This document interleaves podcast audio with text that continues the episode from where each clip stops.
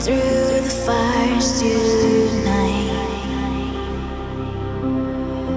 You feel your heart is turning cold, but you've got more.